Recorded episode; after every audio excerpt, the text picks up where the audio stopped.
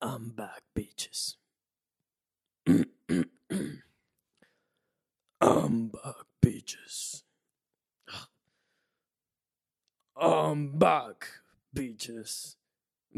Qué rechera. Creo que esas vainas como que no me quedan. Tipo, una voz malévola o algo como imponente, no sé. Quería hacer una de esas voces de- siempre quise hacer algo de eso de tipo...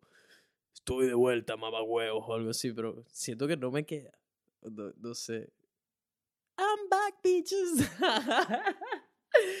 X, weón, rueda la intro.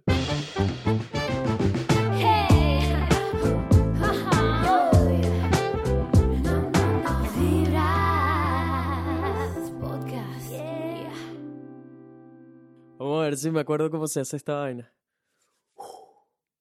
¿Qué dice la gente? Buena vibra. Bienvenidos a otro episodio de Vibras Podcast, donde hablamos de puras vainas positivas. Si son nuevos en el programa, mi nombre es Nelson, soy un latino, específicamente venezolano, aventurero, surfista, crossfitero, odontólogo que se dedicó a perseguir su verdadera pasión, la creación de contenido. Actualmente vivo en Brisbane, Australia y bienvenidos al podcast latino número uno del mundo. Sí, señores, está verificado, corroborado con data.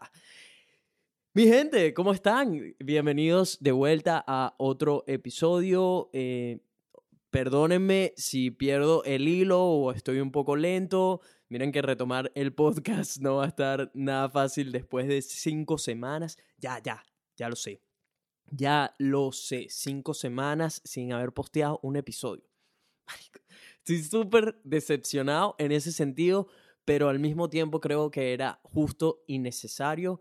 Eh, por supuesto, para los que no saben, les cuento que estaba haciendo un road trip, estaba haciendo un viaje en una campervan por toda Australia. Sí, me oyeron bien. Le di la vuelta a toda Australia en una campervan y no solo eso, lo hice con tres de mis mejores amigos. El Cevita, que muchos lo conocen por el podcast, la Pililina, mi mejor amiga aquí en Australia, y Mirella, otra muy buena amiga que conocí a través de Pili, es la compañera de piso de la Pililina, española también. Bueno, en verdad es catalana, no le digan que es española porque saben que tienen ahí un, un, un piquecito los catalanes y los españoles. Pero bueno, el hecho es que nos fuimos de viaje por cinco semanas. ¿Por qué no estuve montando contenido en cinco semanas? ¿Por qué, ¿Por no estuviste posteando mientras viajaba y qué sé yo? Se los juro que era, no voy a decir imposible, pero fue muy complicado y preferí, preferí mejor no hacerlo. Em, primero, teníamos muy poco tiempo para la cantidad de recorrido que queríamos hacer y todos los lugares que queríamos visitar, lo cual implicaba muchísimas horas manejando. Por supuesto, ir en la campervan mientras manejas es muy complicado, andar editando. En el pasado ya ha sucedido que se me han desconectado los discos duros mientras estaba trabajando en algo, porque todos mis datos los tengo no directamente en la computadora, sino en, un disco duro que a su vez está conectado a la computadora y eso no se puede estar moviendo ni tocando, etcétera. Así que ya aprendí la lección en el pasado y ahora no me dedico a editar mientras voy en el camino, a menos de que sea algo estrictamente necesario. Y luego en las noches, muchas noches nos tocaba manejar hasta tarde, tarde, que apenas llegamos a algún sitio donde pudiéramos dormir. Es, era lo único que queríamos hacer porque al día siguiente nos teníamos que levantar a primera hora otra vez para continuar con el viaje. Así que no hubo momentos en los que en verdad pudiese haber estado editando. Si me ponía a editar, me perdía de lo que sea que estuviéramos viviendo, experimentando en ese momento. Así que al final dije que, ¿sabes qué? Voy a documentar todo, voy a asegurarme de que todo esté con backups, que tenga respaldos de todo lo que estoy grabando, porque ya si tienen tiempo aquí en mis redes sociales, también ya saben que en el pasado he perdido discos duros enteros con millones de cosas que nunca publiqué, así que esta vez ya aprendí la lección y voy con respaldos, no, no, puede volver a suceder que pierda el contenido de algún viaje o de un cliente, etcétera.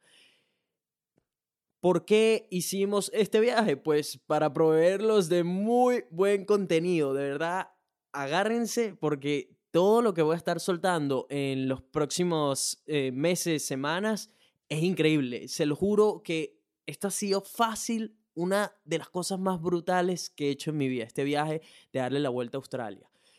Sí, creo que es como complicado entender la magnitud del viaje cuando lo dices y tipo, mucha gente dirá como, ah, sí, la vuelta a Australia. No, no, no, no, no. Se los voy a poner en kilómetros. Hicimos 16.991 kilómetros, o sea, 17.000 kilómetros manejando. Eso es, lo, lo busqué en Google y esto, esto, esto es una vaina que me tiene loco. Puse en Google distancia entre Australia y Venezuela. Y el número que sale, si ponen eso en Google, es 16.991 kilómetros. Marico, esta vaina tiene que ser paja. No, todavía no me los puedo creer. Voy a poner un screenshot aquí si puedo. Em, sí, hicimos exactamente la distancia que lleva desde el centro de Australia hasta Venezuela. O sea, no, todavía no me lo puedo creer. Cuando, cuando vi lo de los kilómetros, de verdad que no lo podía creer. Es, como les dije, una de las mejores cosas que he hecho en mi vida y lo mejor de todo fue que no lo hice solo, lo hice acompañado, o sea que tengo millones de experiencias con tres eh, de mis mejores amigos. ¿Qué, ¿Qué fue lo que hicimos? ¿Dónde empezamos? Detalles del viaje. Creo que eso se los iré contando en, en otro episodio o si me tienen si tienen preguntas acerca del viaje, por favor, háganlas que con gusto se las respondo, más o menos se los cuento aquí simple, pero para que sepan, también tengo pensado hacer una guía de viaje para cualquier persona que quiera realizar este viaje o tenga esta meta de darle la vuelta a Australia en una campervan o quiera saber de lugares que recomiendo, actividades, todo esto. Voy a hacer una guía y la voy a hacer disponible para la audiencia, el que quiera adquirirla, pues ya veremos cómo haremos esa parte. Pero sí, ahí están los planes, hacer una guía de viaje donde van a estar todos los detalles, desde dónde pusimos gasolina, cuánto gastamos, todo, todo lo que necesiten saber para ustedes poder hacer ese viaje o si saben de alguien que tenga pensado viajar por Australia, también pueda adquirir esos conocimientos y no se repitan los errores que nosotros cometimos durante el viaje, porque hay muchísimas cosas que hay que tener en cuenta antes de hacer un viaje tan grande como darle la vuelta a Australia en una campervan.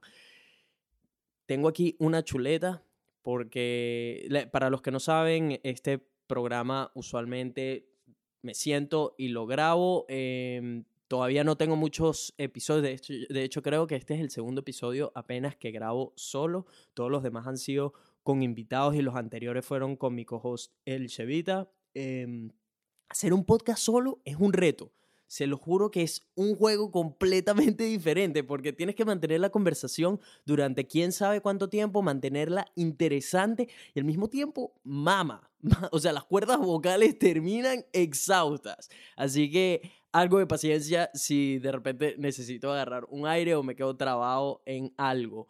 Poco a poco iremos haciendo estos solo podcasts mejores. La idea es que de vez en cuando les lance podcast de temas que se repitan entre la audiencia, de muchas preguntas que hagan.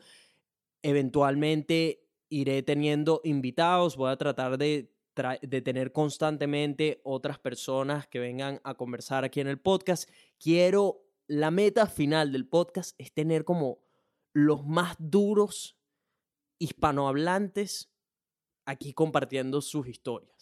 Quiero que Vibra sea un canal donde la gente venga y encuentre inspiración, encuentre entretenimiento, encuentre muchísimo valor y herramientas que puedan aplicar en su vida, como lo he explicado antes. Así que para eso necesitamos apuntar a los duros. Eventualmente eso, quiero traer a comediantes famosos, a artistas, cantantes, eh, deportistas, fotógrafos, videógrafos Quiero a cualquier persona que la esté partiendo en su área y venga y nos comparta su historia, su punto de vista, sus experiencias y así aprendamos y crezcamos todos. Quiero que Vibra sea un lugar donde la gente encuentra valor, em, como lo han hecho hasta ahora. Por supuesto, los primeros episodios eran mucho de entretenimiento y quiero que eso siga, quiero que sigan las conversaciones abiertas que siempre tenemos de sexo y drogas y todo esto, lo que sea.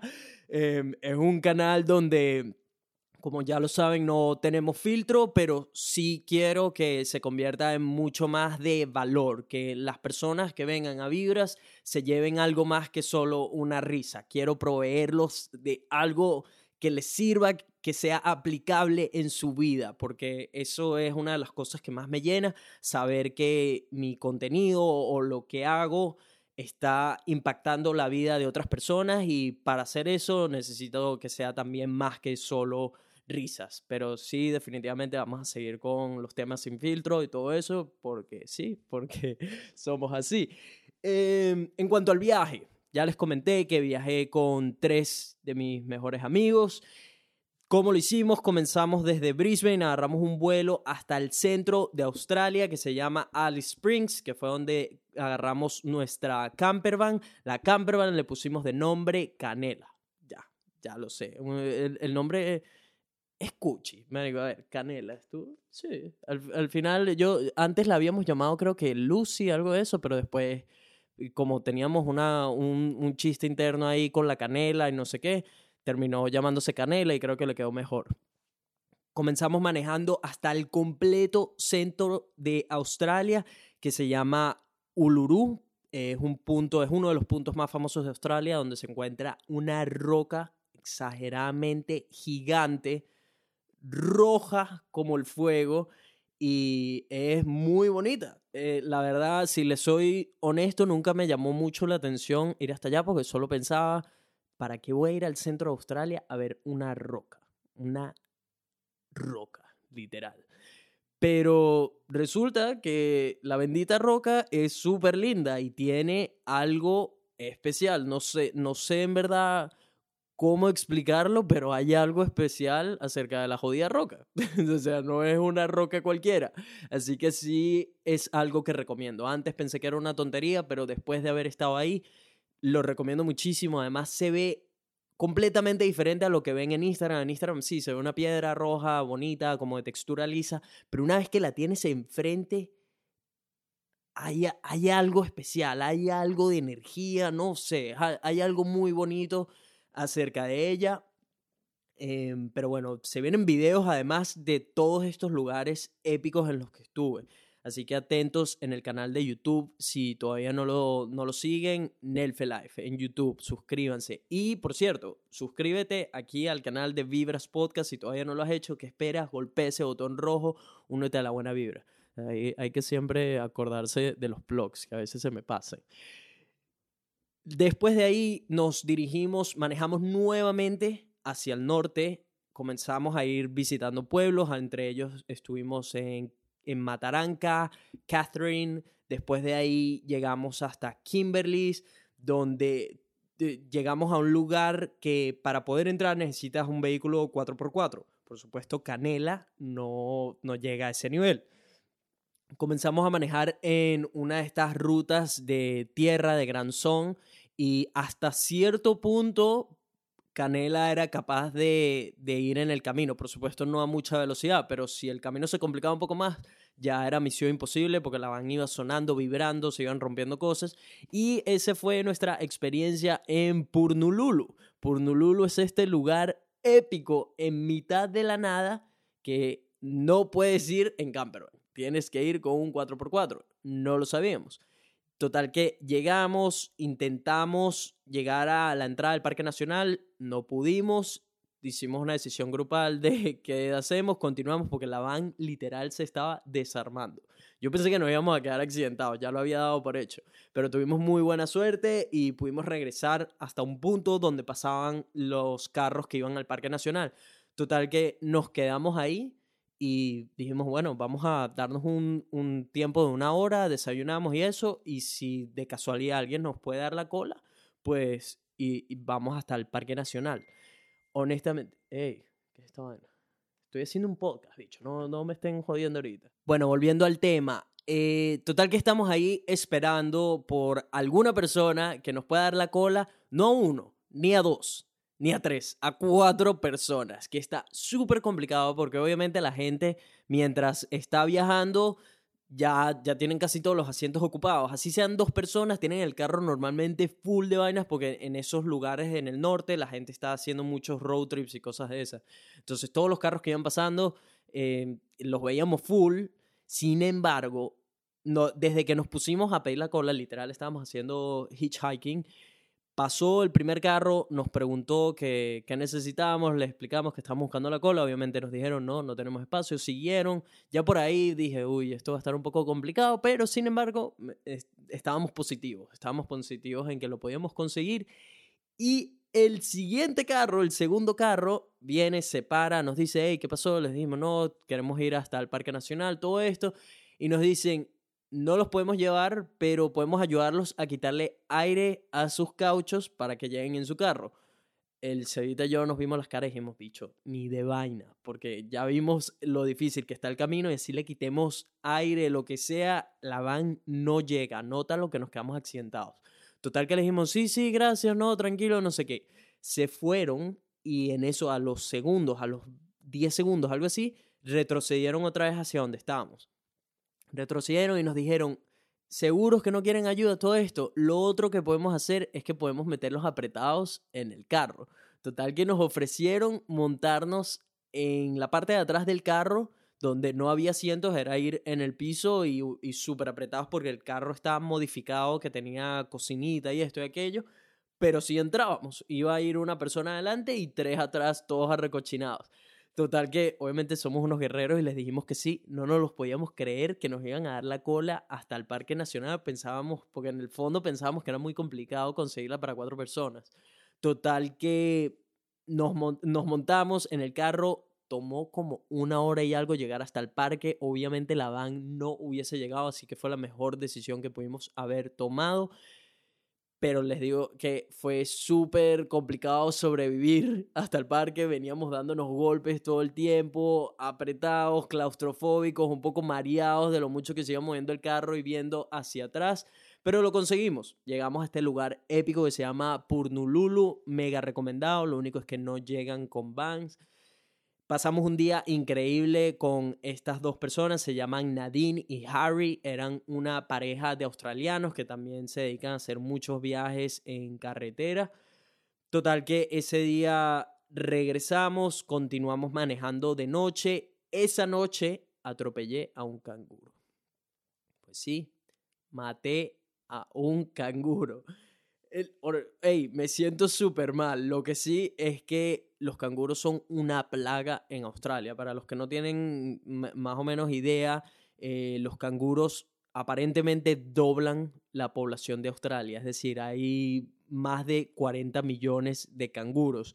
Y sobre todo cuando sales de las ciudades principales, lo que es Brisbane, eh, Melbourne, Sydney, en las carreteras te encuentras con millones de ellos en las noches y a primera hora del día, porque son animales nocturnos. Entonces vas durante el día, ves todos los letreros de canguros por todos lados y dices, bueno, pero ¿dónde están? Que no veo ninguno. Y es que salen en la noche.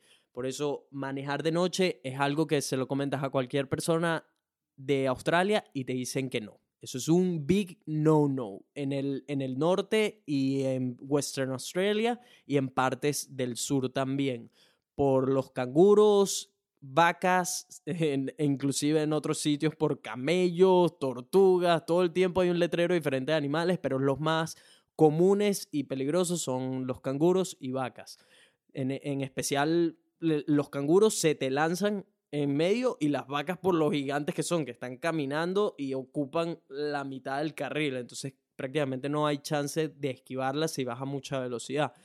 Em, por los tiempos del viaje no podíamos darnos ese lujo de quedarnos en muchos sitios a dormir, sino que teníamos que manejar mucho de noche. Llegábamos a los sitios, lo disfrutábamos el día entero y teníamos que manejar de noche. Eh, y bueno, tocó en una de estas noches, esa noche que nos fuimos de Purnululu, atropellé a un canguro, eh, intenté, o sea, no, la verdad que no lo intenté, pues no, se me salió de un arbusto, venía esquivando canguros durante toda la noche, Pe- normalmente si vas a una velocidad no muy exagerada, puedes verlos a distancia y los puedes esquivar o si tratan de lanzarte te da tiempo, pero este salió de un matorral que estaba en mitad de la carretera, así que no hubo chance de hacer nada, era el canguro o nosotros y bueno, pasó lo que pasó, más adelante me paré a revisar la van porque venía haciendo un ruido y todo el panel del lado izquierdo quedó hecho mierda, con tan buena suerte que la luz no se reventó, el faro no se, no se reventó, así que no fue mayor problema, continuamos manejando y eventualmente le pusimos tape plomo para acomodarlo, para taparlo, por lo menos para que no se viera tan, tan, tan grave. Em, continuamos manejando, paramos en playas como Broome, lugar precioso, después de allí, que ya ahí comenzó la costa del oeste, que es sin duda lo más bello de toda Australia. Todo Western Australia es, wow, no, no tengo palabras. Es lo que en esta costa me encontré con las playas que para mí es la idea de un paraíso. Porque cuando me habían preguntado qué tal las playas de Australia y todo esto, las playas que yo había visto hasta el momento, si bien eran muy bonitas, eran de un estilo muy diferente a, lo que e, estoy acostumbrado, que es el Caribe. El Caribe es otro nivel. Cualquiera que haya estado en playas de Venezuela sabe que somos una potencia mundial en playas, entonces vienes con, con esa comparación de que las playas que veo nunca son tan bonitas como las que tenemos en Venezuela, o, o a mi parecer no son tan bonitas como las que tenemos en Venezuela. Sin embargo, toda esta costa fue donde me encontré con las playas más bellas desde mi punto de vista de toda Australia. El, ese azul cristalino, turquesa, que, wow, con arenita blanca, transparente completamente. Esa es mi idea de un paraíso eh, con respecto a playas y las encontré en Western Australia. Em, luego de Broome, que además en este sitio ves camellos en la playa y con el atardecer, es una vaina de película. Eh, de verdad que es muy lindo ese pueblito. Luego de Broome continuamos hasta un pueblo que se llama Exmount. Fue donde hice mi primera sesión de surfing con tan buena suerte. No tenía ni idea que se hacía surfing en este pueblo. Llegué, eh, resulta que veo una escuela de surf y yo, ¿qué es esta vaina? Cuando voy le digo, ¿ustedes tienen surfing aquí? No había leído nada de surfing en este pueblo y me dice, sí, perico, anda para allá, de- detrás del faro, no sé qué, está cayendo una ola. Fui a chequearla, estaba cayendo una ola preciosa. Para los que no saben, el surf es una de mis pasiones de vida. Em, total que renté una tabla, todo esto, y me metí al agua, disfruté de dos sesiones de, de surfing en este lugar, las playas bellísimas.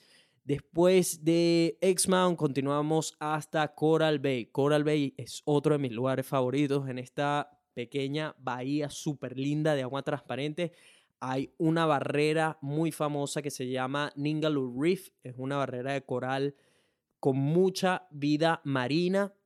Aparentemente hay inclusive más vida marina que la, que la gran barrera coral, que se mantiene en mucho, en, un mejor estado que la gran barrera coral.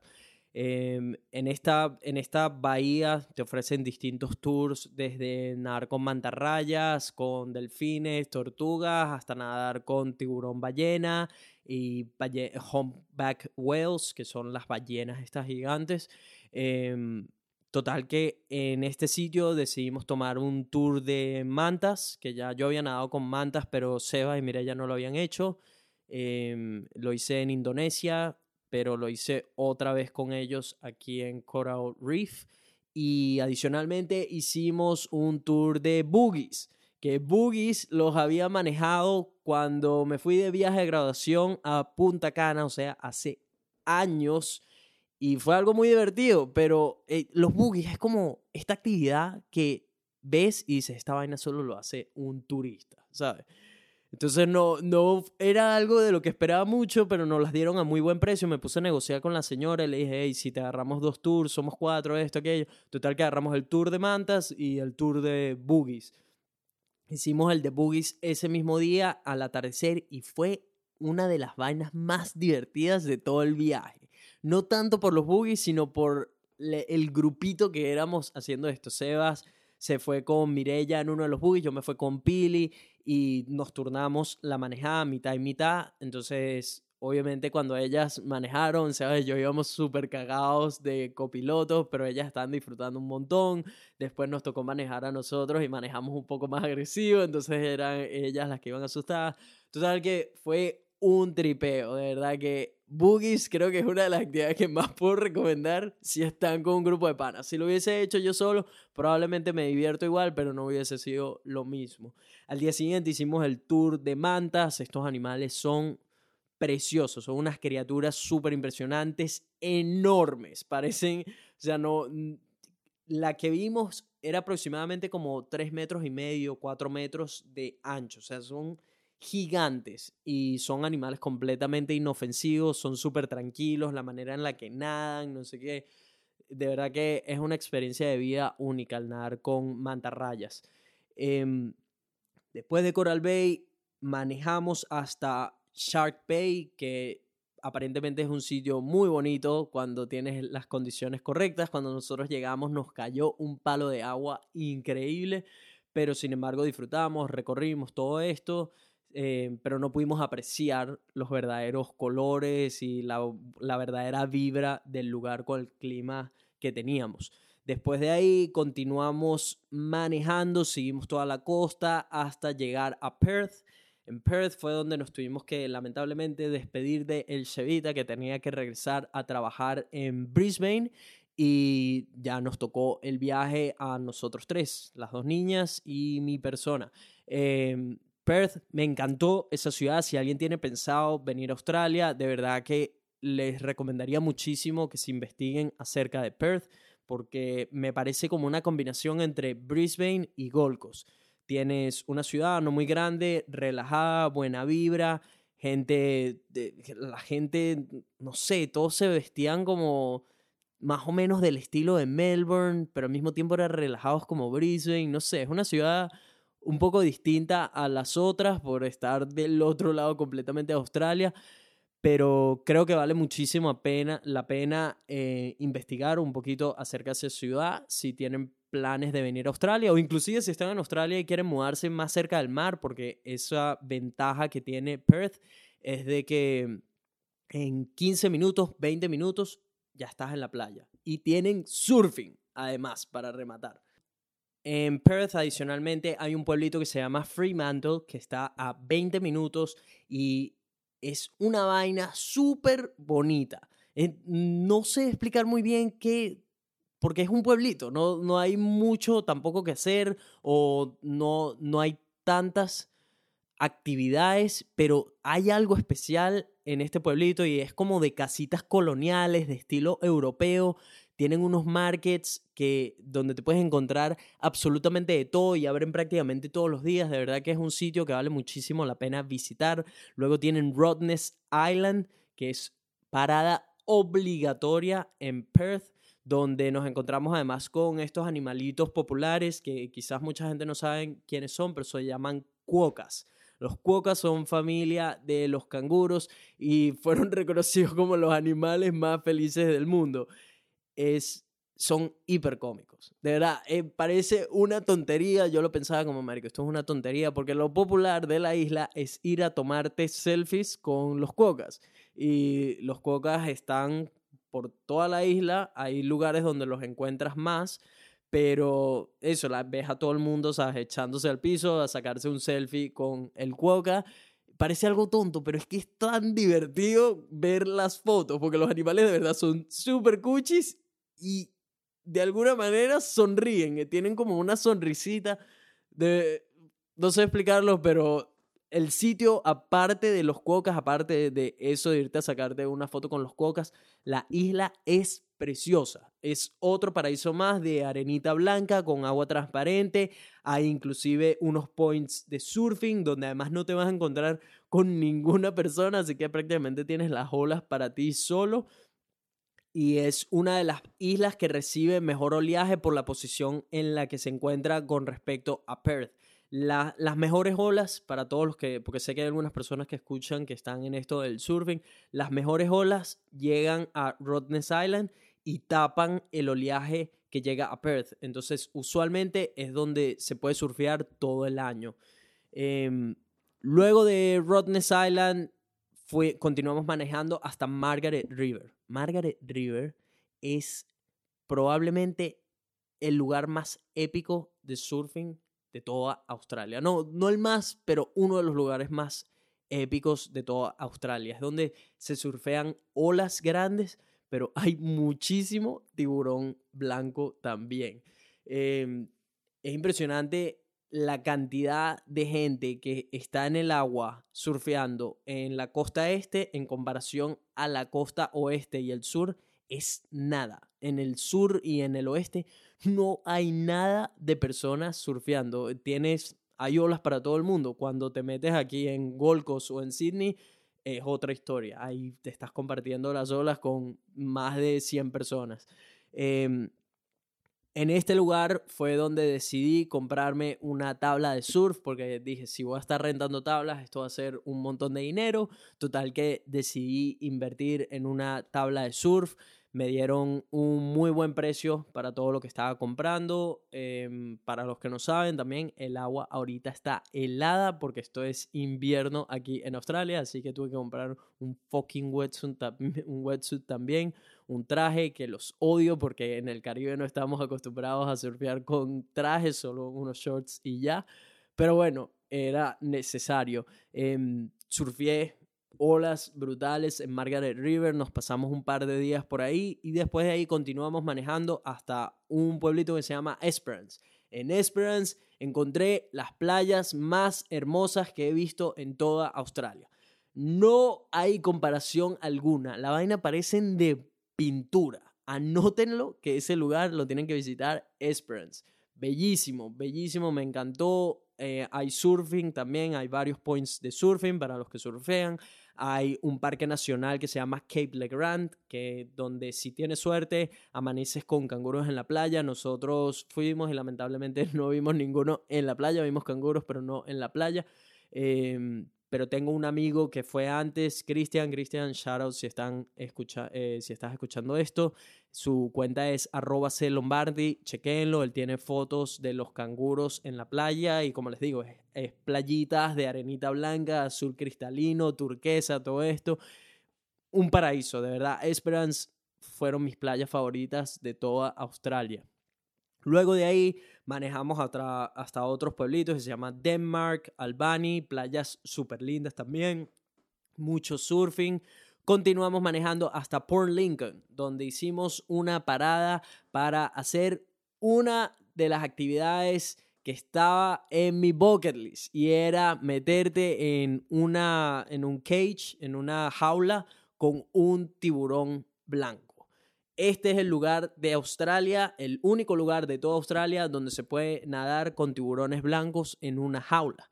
Em, tuvimos un poco de mala suerte porque el tiburón que, que estuvo durante todo el día rodeando el barco nunca se acercó a la jaula directamente. Fue, o sea, se acercó un par de veces, pero lo hizo de manera muy rápida. Entonces, cómo funciona el tema de la jaula. La gente que está en, en somos en, nuestro tour éramos 11 personas, que es nada, normalmente son 20 personas.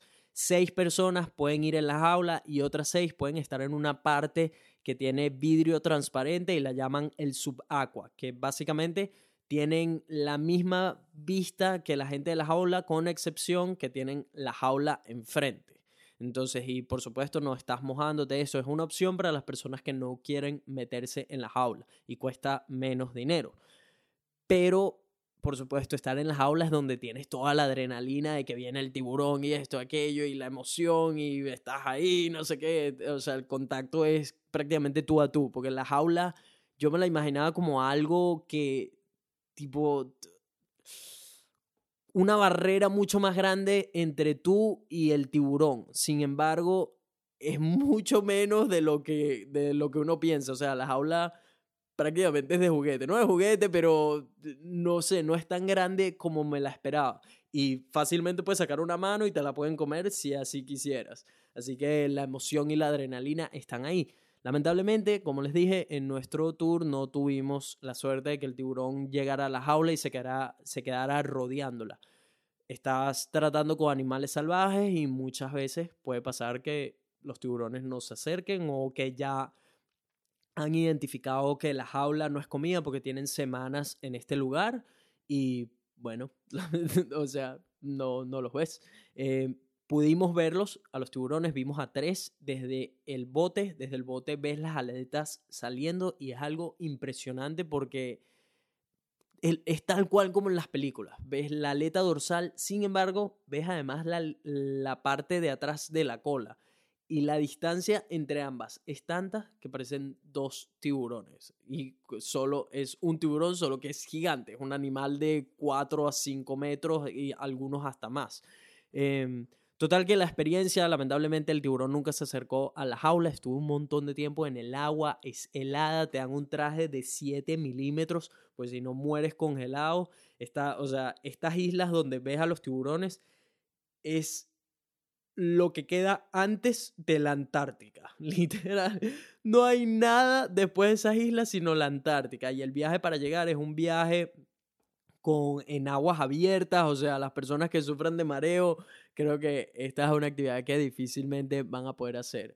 Pero bueno, después de Port Lincoln, nos dirigimos hasta Bells Beach y la Great Ocean Road. Estos son la, la Great Ocean Road es una de las cosas más famosas para hacer en toda Australia. Em, es una carretera de, si mal no recuerdo, 300 kilómetros. Toma como tres horas y algo hacerla completa.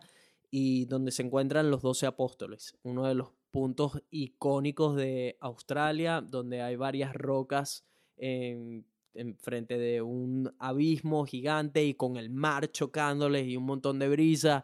Es un sitio súper bonito.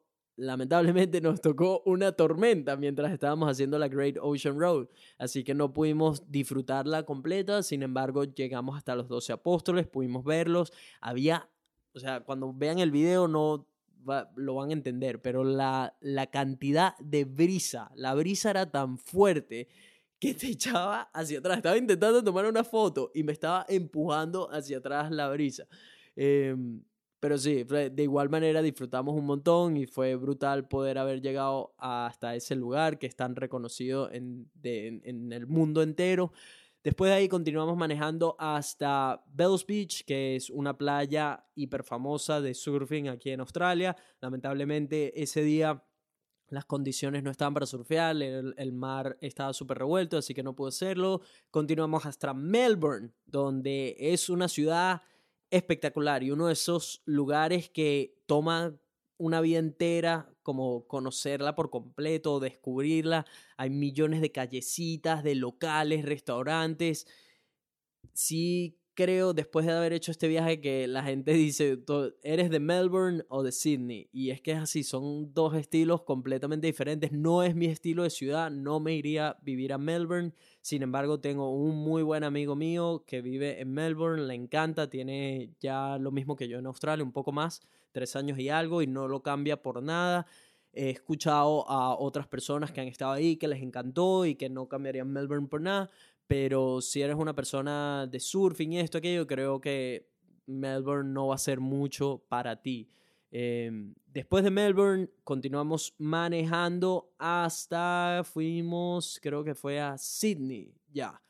Em, desde Melbourne a Sydney tomó también un montón de horas. Eh, una vez que llegamos, me quedé con un amigo que se llama Gustavo. Gustavo y vive con dos argentinos, Sofi y Nacho. Saludos a ustedes tres, son lo máximo.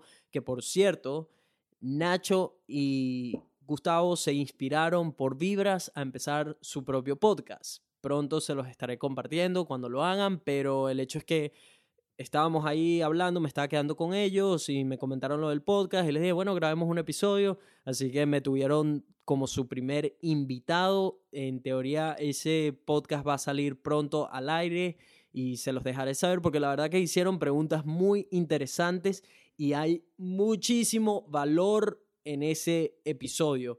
Eh, creo que me sacaron el jugo, que, que me hicieron las preguntas que eran y que mucha gente se puede beneficiar de escuchar ese podcast, en especial si estás persiguiendo sueños o estás emprendiendo algún proyecto. Eh, bastante interesante y bueno, Sydney. Sydney creo que es mi ciudad favorita en Australia. Wow, es una ciudad que lo tiene todo, todo, absolutamente todo, desde surfing, eh, la ciudad como tal es una ciudad movida con un gentío, la gente deportista trotando por todos lados, la Opera House es espectacular, millones de playas eh, eh, bellísimas como Bondi, Manly, Dewey, o sea, Sydney es una ciudad que definitivamente lo tiene todo y aparentemente hay muchísimo trabajo, lo único es que es sumamente costosa en comparación a lugares como Brisbane, Gold Coast, Perth, Sydney es exageradamente costosa. Pero también aparentemente, lo digo porque yo no he trabajado allá, pero por lo que escuché, sí, eh, la gente sí vive bien con trabajos de cualquier tipo, desde hospitality hasta trabajos profesionales, mientras hagas una cantidad de horas adecuadas. Em, de verdad que, quedé fascinado con esta ciudad, quiero volver por más tiempo. Creo que eventualmente me plantearé también la meta de terminar viviendo en Sydney. Em, no sé, es algo que está ahí, pero mega recomendado, en especial si te encanta la playa y todo esto, Sydney lo tiene todo. Luego de Sydney fuimos a las Blue Mountains, unas montañas que están a hora y media de Sydney, están súper lindas, eh, excelentes para hacer un eh, hiking, hay varias rutas de hiking. Luego de ahí manejamos hasta Newcastle. Newcastle fue otro de mis lugares favoritos en Australia. Es una ciudad mucho más pequeña, está a dos horas de Sydney, pero viven sin embargo 500 mil personas. Bellísima, surfing épico, es como colonial también, recordando a la ciudad que vi, a la pequeño pueblo que vimos en Perth, Fremantle me dio como que tenían una vibra muy parecida. Me encantó. 100% recomendado Newcastle también.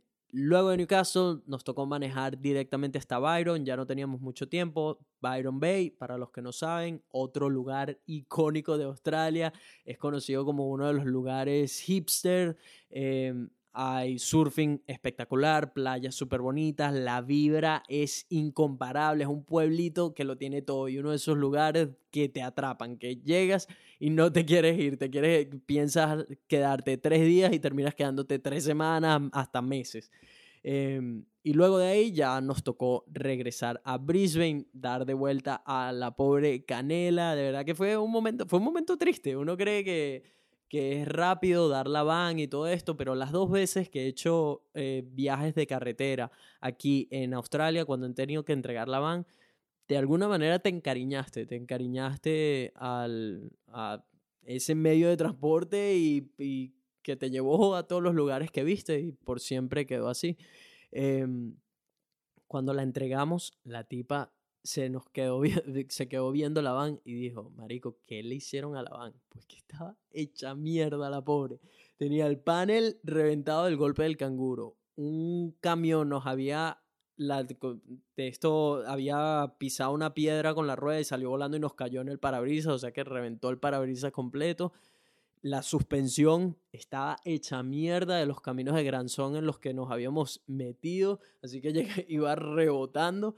Y lo único malo que nos pasó, que nos quedamos accidentados, fue culpa nuestra, no fue de la van. o sea, en 17 mil kilómetros esperarías que algo se haya dañado en la van o se te hubiese despichado un caucho, algo hubiese frenado el viaje. Pues Canela fue hiper fiel, porque nunca se paró hasta que le dimos la comida que no era. Y cuando digo eso, me refiero a que Mirella, una de las chicas que venía viajando conmigo, le puso la gasolina que no era. De hecho, eh, espero poder tener a Mirella en el podcast siguiente para que hablemos, para que la conozcan y contarles un poco más de, toda esta, esa historia y lo que sucedió. Pero en resumen, veníamos todos, eh, Pil y yo veníamos durmiendo, Mirella venía manejando, estaba un poco cansada, total que era de, temprano en la mañana, puso gasolina, continuamos manejando, decidimos pararnos unos kilómetros después a desayunar, estábamos desayunando, fuimos a prender el carro, a continuar manejando y la van no prendía. Yo Mario, pensé en algún momento, primero pensé que podía ser la batería o algo de esto. Total que cuando veo, sí, o sea, sí prendía el sistema eléctrico, pero el motor estaba haciendo un ruido de tuk, tuk, tuk. Me pareció muy extraño porque la van no, no había tenido problemas en todo el viaje y repentinamente pusimos gasolina, nos paramos a comer algo y se dañó. Total que le pedí para ver la factura y cuando vi la factura había puesto diésel en vez de petrol.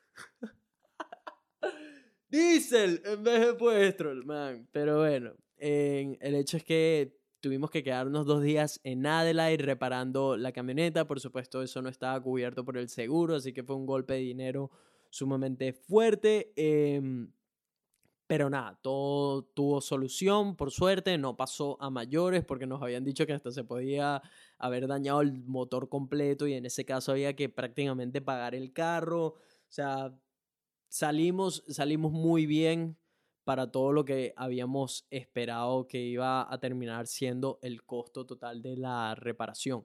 Total, que la reparamos, de ahí fuimos a visitar un parque nacional bellísimo que se llama Inés National Park, de ahí continuamos, ahí fue cuando continuamos hasta Melbourne, después de eso. Eh, pero sí, son cosas que son prácticamente inevitables que te suceda algo cuando decides hacer un viaje de esta magnitud, pero como todo, tiene solución, tiene solución, le, buscamos la solución, pasamos un mal rato, pero al final ahorita lo escuchamos o veremos esos videos y nos reímos. De eso se tratan estos viajes, de aprender tanto de lo bueno como de lo malo. Así que en la guía que voy a hacer, espero darles suficientes consejos y tips para que puedan evitar todo lo malo que nos pasó a nosotros. Pero con todo lo malo y con todo lo bueno, como les dije, ha sido el viaje de una vida. Creo que así lo llamo, el viaje de una vida, porque de verdad ha sido algo único. Y gente, cumplimos el sueño de muchísimas personas. Cuando hablas de viajar por Australia con otras personas, normalmente su sueño es darle la vuelta a Australia en una, en una van o en un carro o en un 4x4, lo que sea. Y pues lo cumplimos. Así que de verdad que muy, muy feliz con haber hecho este viaje. El viaje además me sirvió como detox. Creo que necesitaba ya separarme un poco de las redes sociales porque muchos no, no lo entienden, pero es algo que consume tu vida entera estoy dedicado a la creación de contenido y a las redes sociales y me encanta. Eh, voy a continuar haciéndolo, pero por supuesto tiene un, lo que llaman un toll, un peaje que eventualmente agota que tu, vida, que tu vida siempre esté expuesta y que si te desapareces por un segundo ya está un montón de gente preguntando, hey, ¿qué pasó? ¿Dónde estás? ¿Qué el podcast? ¿Qué esto? ¿Qué los videos? ¿Qué no sé qué? Y wow, de verdad que agota mucho. Entonces estas cinco semanas me sirvieron para limpiarme, para crecer, tanto emocionalmente como personalmente. El viaje cayó nené, básicamente. Y me sirvió, además de hacer un detox, reforzar hábitos que sé que necesito introducir en mi vida, pero que no lo he hecho de la mejor manera o no lo hago constantemente. Ese hábito ha sido la lectura. Aproveché me llevé, em, no me llevé un libro, estuve leyendo uno de los libros que llevó Mirella y en una de las paradas del viaje me compré un libro. Ese libro se los quiero recomendar.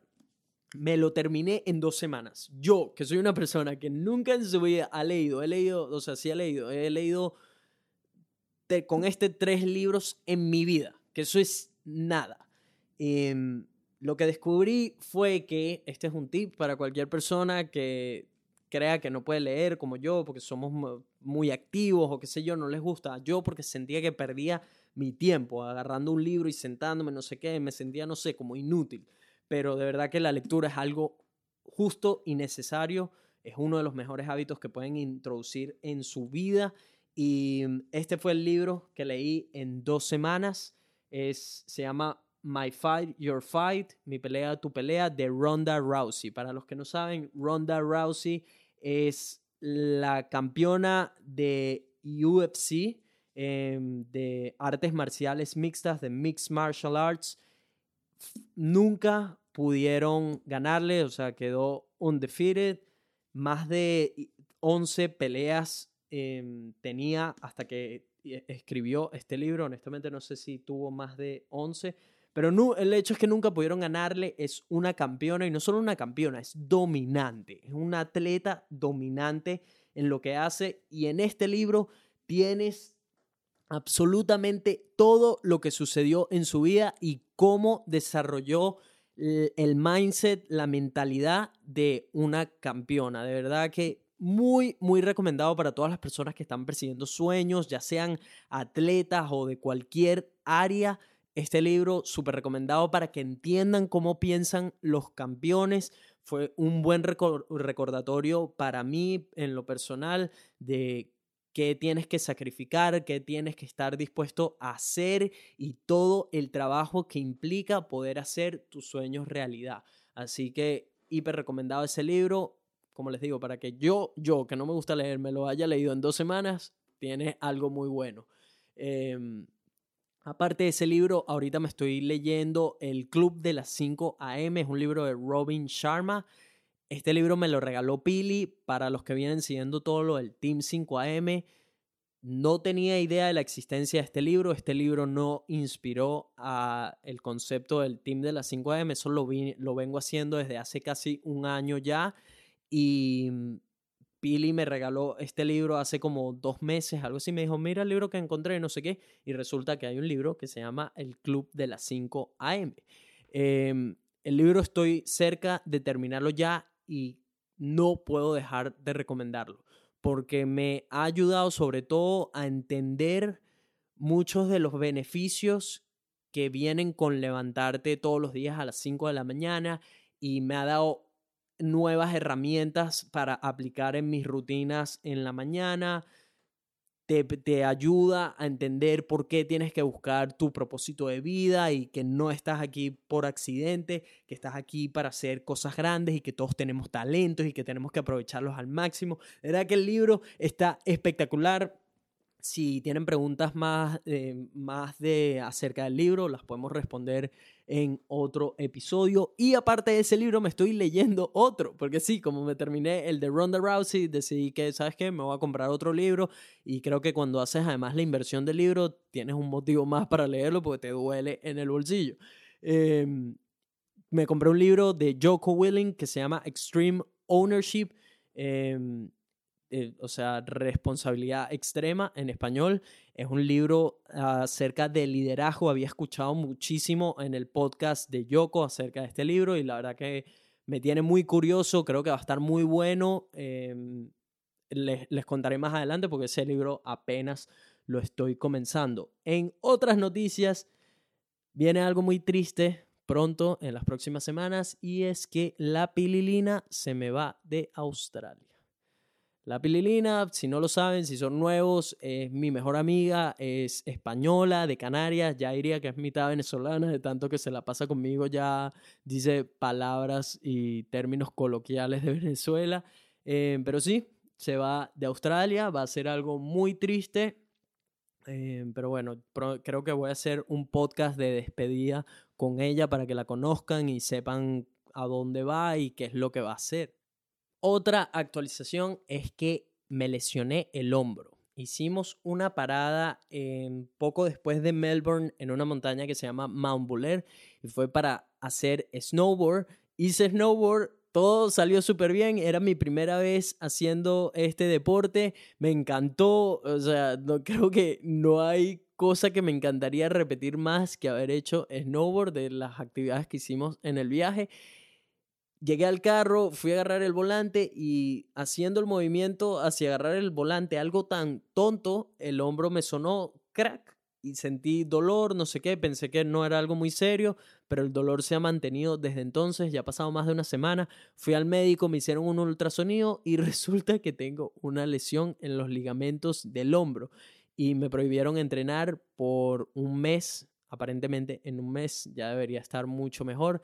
Em, soy una persona muy inquieta, así que esto de la lesión wow. creo que no hay cosa que me pueda poner más de mal humor o no, no tanto de mal humor, sino como la energía baja que no entrenar. Porque todas las mañanas me levanto con mi propósito de mi rutina, el Team 5AM, me levanto, hago la cama y voy directo a entrenar, atacaré el día, mi energía sube, me siento súper bien porque ya cumplí la primera tarea del día y ahora no poder hacer eso me, me siento como inútil. No sé, me siento, me siento como... No, no sé explicarlo, pero es que el ejercicio es parte tan fundamental de mi vida. Lo vengo haciendo por ya 10 años, algo así. Entonces, wow, eh, este fue un golpe bajo. Cada vez que a una persona, a un atleta le dicen que no puede entrenar, te, es como si te clavaran un puñal aquí. Y bueno, pero por alguna razón sucede lo que sucede, aprender de la lesión, aprender a que cosas tontas, porque al final la manera en que me lesioné fue súper tonta, pudieron haberse evitado. Y también creo que fue algo acumulado de haber estado entrenando CrossFit eh, sumamente duro. No digo que el CrossFit me haya lesionado, ojo con eso, que mucha gente cree que el CrossFit, no, ese deporte te lesiona, no sé qué uno mismo se lesiona si no hace los movimientos de, de, la manera correcta. Y en mis comienzos del CrossFit hice por mucho tiempo los movimientos de la manera que no eran. Todo eso lo corregí desde que me saqué el CrossFit Level 1, que fue hace unos meses. Pero esto es algo inevitable, algo inevitable, el hombro pasándome factura de un año de entrenamiento duro. Así que bueno, me toca tomarlo un poco suave en las próximas semanas con el entrenamiento. Otra actualización importante. Aparentemente me quedo en Australia. Sí, ya lo sé, qué locura, qué está sucediendo. Les había dicho en unos episodios anteriores que me iba de Australia, ese era el plan, pero todo cambió a última hora. Aparentemente ahora me quedo. Em, honestamente no sé mucho de qué va a pasar, solo sé que por ahora me voy a quedar en Australia y como les digo, se viene mucho contenido de, específicamente de Australia. Ahorita voy a tener un montón de tiempo para estar editando y sacándolo.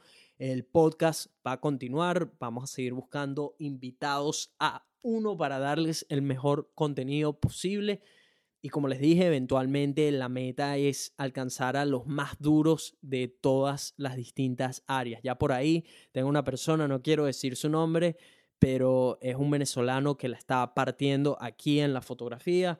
Em, esa entrevista está pendiente, así que eh, se vendrán muchísimas cosas más. Creo que este episodio solo quería que sirviera de actualización, de que supieran por qué estuve perdido, de que supieran que Vibras Podcast va a seguir siendo el podcast latino número uno del mundo. Vamos a seguir trabajando para hacerlo de esa manera y mm, que se viene mucho contenido tanto en mis redes sociales, en Instagram, em, si todavía no me siguen por allá, vayan de una a hacerlo, arroba Nelfelife. Si no han seguido la cuenta del podcast, arroba Vibras Podcast en Instagram, Twitter, YouTube, en todos lados. Se viene contenido increíble, anótenlo, porque además siento que mi creatividad ha tenido por fin un espacio y tiempo necesario para crecer, para mejorar. Así que estoy emocionado para seguir produciendo contenido y bueno, espero que, que sepan que los extrañé. Los extrañé de verdad y me llegaron muchos mensajes de, hey, ¿qué ha pasado con el podcast? Esto, aquello. Ya, aquí estamos, estamos de vuelta. Como siempre, van a tener sus episodios los viernes, o por lo menos estoy trabajando en base a que todos los episodios siempre se puedan los viernes, quizás un poquito tarde a veces, dependiendo de cuántas cosas tenga encima. Pero el hecho es que estamos de vuelta y vinimos a tomar el mundo. Y una cosa que, que me encantó, que quería comentar, era con estos panas que mencioné, que hicieron su podcast o que están trabajando en hacer su podcast, en Gustavo y Nacho. Ellos me comentaron en el episodio que grabamos, bueno, queremos hacer de este podcast que sea más grande aún que Vibras, me dijeron. Tuvieron la osadía de decirme eso. Y a lo que mi respuesta fue que primero me encanta que saber que Vibras está inspirando a otras personas a hacer contenido, a hacer podcast, etcétera. Ya van varias personas que me han dicho que después de haber escuchado el podcast comenzaron su, su propio proyecto de redes sociales. Este ya es el segundo podcast que veo que están haciendo em, amigos eh, que, que emprendieron a partir de haber escuchado Vibras, que es algo que me llena muchísimo en el alma, saber que la gente está ejecutando y no solo pensando o hablando o que tienen la idea y no lo hacen, están ejecutando, están haciendo la diferencia. Me encanta, pero eso sí, sépanlo todos, todos los que están escuchando ahorita el podcast, que están inspirados y qué sé yo, y quieren empezar sus propios proyectos, pueden hacerlo de todo y cuenten conmigo para darles consejos o lo que necesiten. Pero eso sí, Vibras va a ser el podcast latino número uno y no se olviden de eso, todos los lugares después los pueden tomar. Así que creo que voy a dejar el episodio hasta acá. Em, como les digo, vamos a tener em, invitados en los próximos. Eh, seguiré haciendo episodios de estos así solos, ustedes y yo, nada más aquí un tú a tú, una conversación aquí trancadita. Voy a tratar de hacerlos corticos para que les saquemos valor y mis cuerdas vocales rindan también. Si hay algo de lo que quieran que hable, si tienen preguntas, si quieren algún tema en específico, por favor, lléguense a los mensajes directos de arroba vibras podcast, ya sea por Twitter, ya sea por Instagram, es la manera más efectiva para mí de leer mensajes. Y díganme de qué quieren que hable y lo hacemos, o si saben de algún invitado que está aquí en Brisbane o en, en Australia que quieran que contacte y de alguna manera cuadre una conversación, también podemos hacerlo. Así que traigan ideas que como ustedes lo saben, el podcast es por ustedes y para ustedes. Em, sin más que eso, lo último que tengo para pedirles, si les gusta el podcast, si son fanáticos, si son, están apoyando, si están escuchando, la mejor manera de apoyarme con el podcast, con vibras, de hacer que sigamos llegando a más personas, a más vidas, que sigamos impactando el mundo y dejando una huella positiva, es compartiéndolo y dejando un review. ¿Cómo dejan el review? Si tienen dispositivos eh, Apple, si tienen un iPhone, se pueden meter en la aplicación de podcast, buscan Vibras Podcast y ahí pueden dejar las cinco estrellas y el review. De verdad ayuda muchísimo para que el podcast se haga más viral, para que siga creciendo. Si no, si no tienen un, un dispositivo Apple, pueden hacerlo en Google. Van a Google un momento, ponen Vibras Podcast Review y lo tienen que hacer en iTunes. Ahí es donde salen todos los reviews. Les piden creo que solo una cuenta de Gmail no necesitan tener un dispositivo Apple necesariamente para dejar un review, pero ayuda muchísimo si quieren aportar algo al podcast. Si son unos flojos de mierda, también no importa, lléguense a escuchar el podcast. Pero no, no, en serio, ayuden. Coño, no pone un montón de trabajo, ayuden un poquito.